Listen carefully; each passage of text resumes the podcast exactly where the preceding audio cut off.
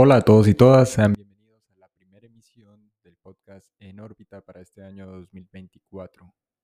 Pido disculpas a todos ustedes, los internautas, asiduos, oyentes del podcast y a todos los podescuchas en general, vinculados a través de nuestras diferentes plataformas. Simplemente había estado algo liado con otras obligaciones, ocupaciones, aparte que había pescado una suerte de resfriado y me encontraba algo indispuesto. Pues bien, mis queridos oyentes, vamos hoy a tratar un tema que es el de incubación de sueños e imaginación. Y para hacerlo y abordarlo me quiero remitir fundamentalmente a tres autores. Tal vez no tan conocidos, cada uno proviene de diferentes orillas si se quiere. El primero es un académico, un filósofo, ingeniero informático y experto en inteligencia artificial. Me refiero a Bernardo Castrup cuyas lecturas recientes me, han impulsado bastante en una línea de investigación relacionada con esa famosa dicotomía mente-cuerpo, que no es poca cosa o no es un asunto baladí. El segundo autor es eh, Ryan Tasker, quien sospecho es norteamericano, eh, perdón, canadiense. Y digo sospecho porque hay muy poca biografía acerca de este autor y pues nos entregó un excelente texto, una especie de guía de compilación en relación a la comprensión de la experiencia extracorpórea y me gusta mucho porque se sitúa en un punto intermedio entre los planteamientos justamente de Robert Monroe y Frank Keppel, que para aquellos que han seguido este podcast con cierta regularidad, se habrán percatado básicamente que es el enfoque que de hecho se busca desarrollar, se sitúa en un punto intermedio entre, digámoslo, toda esa depuración de esa carga metafísica, mística, pseudoesotérica, si se quiere, en relación al, fenómeno, a la experiencia, y del otro lado, sin volverse netamente cientificista, en, un sentido, digamos, de concepción material o de método científico, entre comillas, eh, sí aborda ciertos componentes, diría yo, teórico-prácticos, bastante útiles para mm, desilvanar de qué va todo este fenómeno. Pues bien, el último autor es uno en cuyo caso para aquellos que se han vinculado, por ejemplo, a través del canal de Telegram y para los que no hago la invitación muy, muy cordial, muy abierta, eh, compartimos un texto recientemente que se titula Onironáutica, del cual de hecho se hizo un programa dividido en dos emisiones, Onironáutica parte 1, parte 2, en relación a eso que se conoce como sueños lúcidos, donde pues la onironáutica, más que un logos o un tratado, es simplemente la expresión, la concepción, la comprensión a la que llegaron estas personas y en particular su autor, quien firma bajo el seudónimo de Sófocles. Eh, y de hecho tiene un apartado bastante interesante donde habla acerca también del proceso de incubación de sueños. ¿Por qué dirán ustedes, eh, autores tan disímiles se tratan de, digámoslo, de guarecer, si se quiere, bajo, bajo un mismo cobijo, bajo un mismo amparo. Aquí no se trata de divergencias de tipo teórico o de creencias disímiles entre sí, es simplemente un intento más de abordar y comprender el fenómeno. Ahora bien, en términos escuetos generales, todos entendemos por incubación de sueños ya no un acto ritual, aunque en principio lo era y ese era el origen del mismo, sino simplemente un proceso en el cual se genera un input, se, obtiene un output, es decir, básicamente se genera una respuesta, o un, perdón, una pregunta, un conjunto de preguntas y se obtiene una respuesta o un conjunto de respuestas. Pueden estar relacionadas con un asunto de carácter personal, sea a nivel de salud, sea a nivel sentimental, sea a nivel emocional. Y lo curioso y lo extraño es que independientemente de los mecanismos implicados, de los cuales ya hablaremos más adelante, este proceso de incubación tiene lugar naturalmente y como no, siempre y cuando se logre desarrollar esa famosa conciencia de vigilia y se ejercite, y, la conciencia de sueño también, y se ejercite la memoria, que son como los componentes o los ingredientes generales. Eh, para las personas formadas en psicoanálisis, eh, el sueño viene a ser una representación dramatizada no solo de los eventos del día, sino que tiene una especie de preconfiguración basada en esos mecanismos de impulso o resistencia. Eh, e independientemente de la teoría de la represión freudiana, creo que eh, se aborda con un sentido también figurativo, independientemente del contenido y de la carga simbólica. En el caso de aquellos formados en las corrientes junguianas, en la corriente junguiana, perdón, la psicología analítica, pues eh, digamos tiene que ver como con esas plantillas predeterminadas a las cuales accedemos cuando estamos soñando, que en este caso forman parte de ese inconsciente colectivo y cuando hablo de esas plantillas naturalmente estoy hablando de los famosos arquetipos junguianos. Eh, Jung está apuntando al lenguaje de los sueños para decir, mira, aquí hay algo importante la cosa es que muchos autores, independientemente de su enfoque o de la orilla desde la cual ah, se adentran en estos temas o los abordan, coinciden en afirmar que el sueño, independientemente de su componente fisiológico, de ser un elemento obviamente necesario y reparador para el organismo y también para las sociedades, dice sociedades que no sueñan son sociedades que se enferman, eh, no solo anímicamente a nivel biológico, sino también en términos de salud, pues creo que aquí están apuntando al hecho de que hay, hay un componente no lo suficientemente entendido o lo suficientemente desarrollado. Correcto. Entonces, eh, inicialmente e, el sueño, figúrense ustedes, la incubación del sueño es al mejor estilo Inception, creo que la película de Nolan lo describe perfectamente, es implantar. O plantar, si se quiere, una semilla en la mente del individuo, del soñante. En relación al tipo de contenido que desea este que se desarrolle, o bien para originar un sueño vinculado con un tópico particular, ya sea con fines recreativos, ya sea con la intención de resolver un problema. En Harvard se desarrolló un estudio por parte de la doctora eh, Deidre Barrett, si no estoy mal, en el cual le pedía a un grupo de estudiantes, a un grupo de control, que eh, tratase de llevar a cabo el proceso de incubación y que luego hiciese un reporte de resultados en relación a un problema específico de un área en particular, dentro del conjunto de clases que tomaban estos estudiantes que asistían a su vez con la doctora eh, Barrett. Y eh, coincidencialmente ocurrió que muchos reportaron hallar la solución, casi más de la mitad de los estudiantes en relación al contenido del sueño habían hallado la solución al problema que se les había pedido fuese resuelto a través de este método. En ese sentido, creo que podemos afirmar que el proceso de incubación sí reporta una herramienta. Muchos eh, investigadores, particularmente psicofisiólogos, están interesados en los resultados de la neuroimagen, en los modelos neurobiológicos o en la simplificación digámoslo, de corte fisicalista, si se quiere, en relación a no me interesa qué ocurre,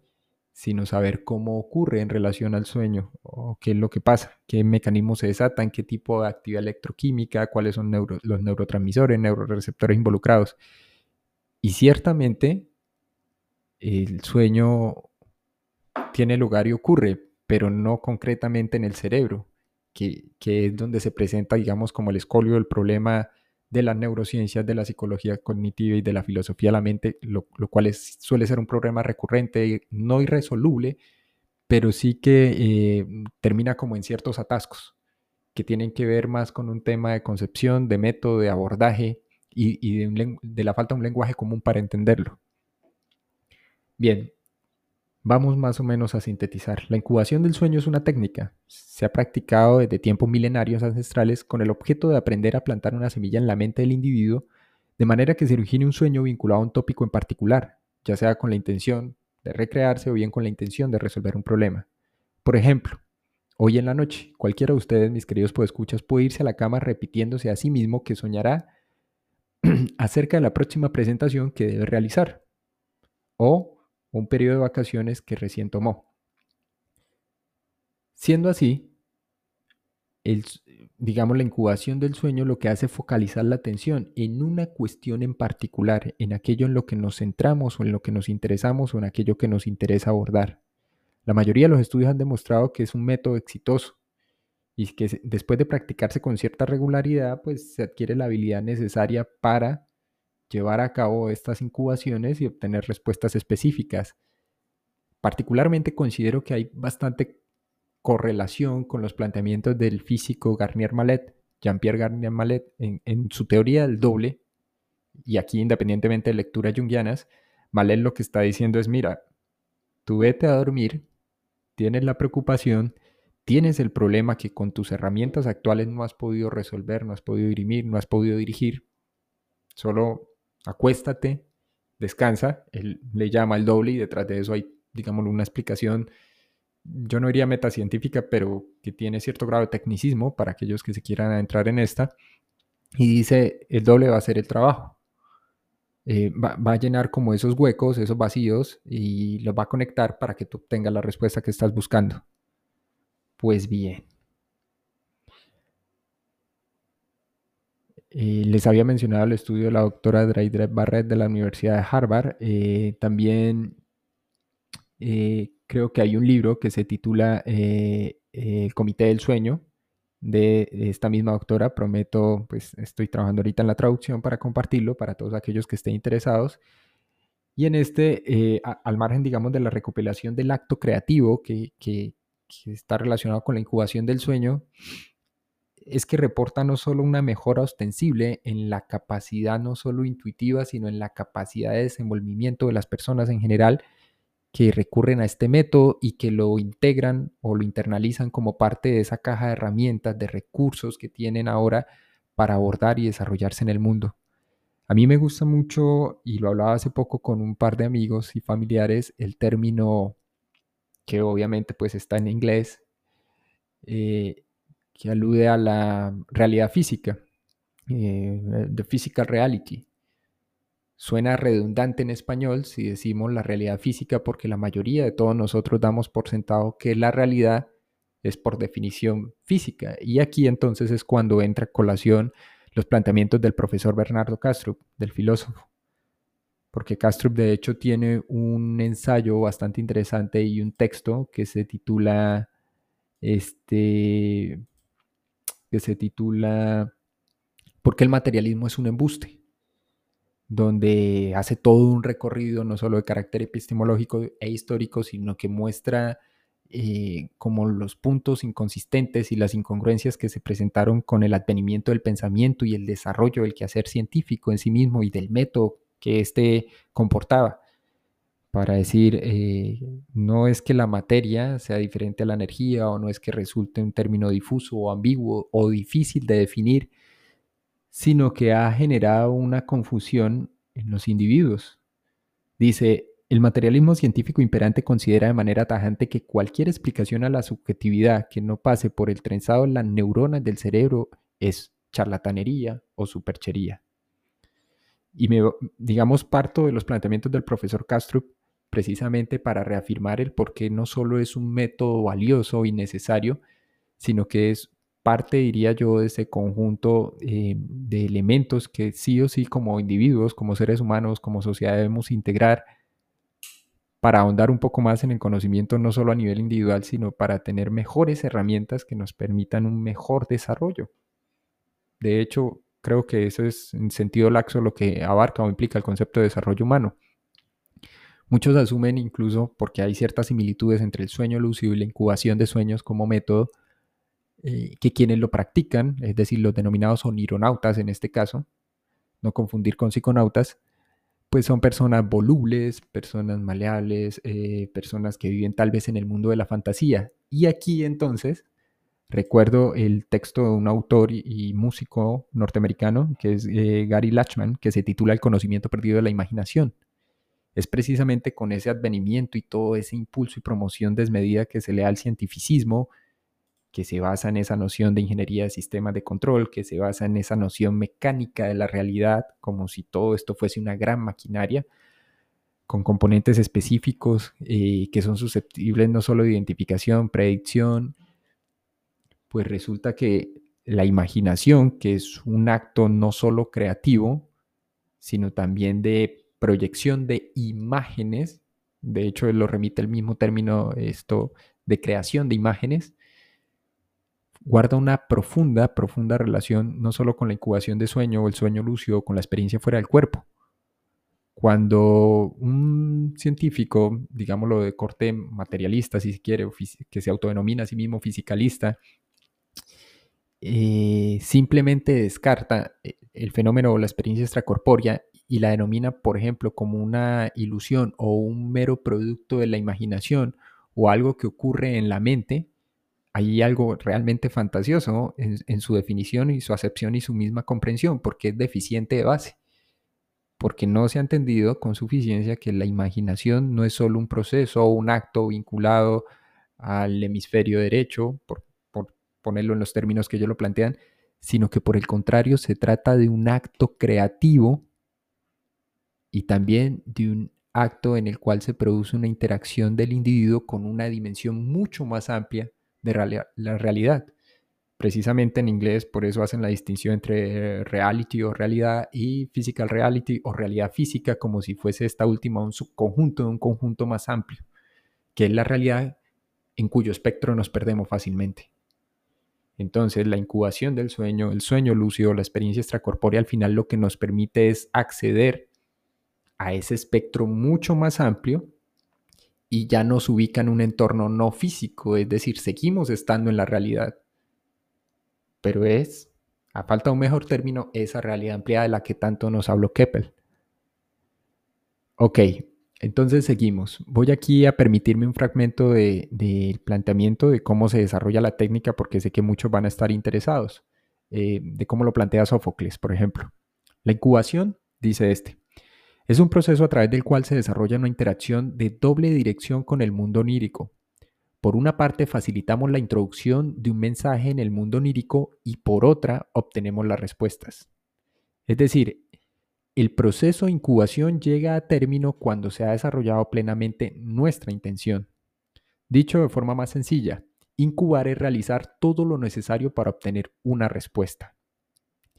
En este sentido, las formas de incubar un sueño pueden ser variadísimas, pero en esencia consiste en impactar al mundo onírico con ideas transmitidas a través de los sentidos, las sensaciones, el pensamiento y sobre todo las emociones. Es decir, aquí no hay nada, aquí no hay nada, eh, digámoslo, evanescente, Aquí no hay nada, de, hecho es una práctica bastante concreta y un método de investigación y exploración, no solo autoexploración, sino que también nos puede desarrollar ese potencial humano, nos puede permitir desarrollarlo. El método más simple es colocar imágenes, fotografías, objetos o símbolos relacionados con aquello sobre lo que el individuo desea soñar en su dormitorio o cerca de su cama. Se debe contemplar e interiorizar durante algunos minutos dichas imágenes o símbolos y durante esos minutos antes de dormirnos concentrarnos en estos. Se trata de un juego de percepción, pensamiento, emoción e intención. Por este medio se consigue una respuesta onírica, por término medio en dos o tres días, aunque esto depende de la calidad de la incubación. La relación del sueño con el objetivo de la incubación no debe ofrecer dudas. A partir de este planteamiento tan simple, las formas de incubar un sueño pueden elaborarse de formas más complejas y profundas, desde este simple método hasta el que implique todas las áreas de percepción y expresión humanas. Como ejemplos de incubaciones complejas y profundas están los relatos clásicos acerca de incubaciones de sueños con fines curativos en los templos dedicados a Esculap y muchos otros. ¿Correcto? Aquí cierro el, como las comillas, el paréntesis. Esta es la descripción de cómo en términos genéricos se puede llevar a cabo este proceso de incubación. ¿Sí? Como ya lo mencioné, la mayoría de psicofisiólogos y de psicólogos especializados y psicólogos cognitivos y neurocientíficos que están interesados en ciertos aspectos del el sueño afirman que independientemente, digamos, de, de, su naturaleza fisiológica, es decir, recargar de energía al cuerpo, eh, mantener cierto equilibrio a nivel emocional, mental, eh, también comporta, independientemente, digamos, de la estadística, es decir, de que pasamos más de un tercio de nuestras vidas durmiendo y eso, un aspecto mucho más profundo que está vinculado con la incubación y que, dicho de otra forma, tiene que ver con la capacidad que tenemos de influir de manera deliberada y aprovechar la noche para lograr diversos objetivos. Sobre qué influimos y por qué, por ejemplo, Sófocles hablaba de la intención y la emoción dirigida porque básicamente eh, estamos eh, confeccionando, casi que construyéndolo. Y por el hecho, digamos, de construirlo y confeccionarlo no necesariamente implica que sea un acto meramente subjetivo. Aquí nuevamente pues entra en juego, digamos, de manera que es casi que arbitraria esas, esas categorías, ¿no? Entonces, si ocurre en nuestro interior, es subjetivo, y pertenece a alguno de los sustratos o de las capas del psiquismo humano. porque no ocurre en el mundo real, y etcétera, etcétera. Lo importante es entonces entender que este proceso tiene lugar y que ocurre dentro de ese amplio espectro también que es la conciencia y sus estados. Sé que aquí va a sonar redundante el término y, aquí quiero cerrar precisamente con las aportaciones de Ryan Tasker, eh, cuyo libro se titula The Passion, mi realidad sobre la proyección, estados de conciencia consciente y la conciencia continua o como un continuum. Así como la realidad parece ser un espectro amplio, la conciencia es una propiedad de sí misma y no el resultado de la realidad que estamos experimentando. Dice Tasker, lo que quiero decir con esto es que el tipo de experiencias que se tiene, un sueño normal u ordinario, un sueño lúcido, una proyección o una OV, no está dictado por dónde creemos que estamos durante la experiencia. Usemos una proyección como ejemplo.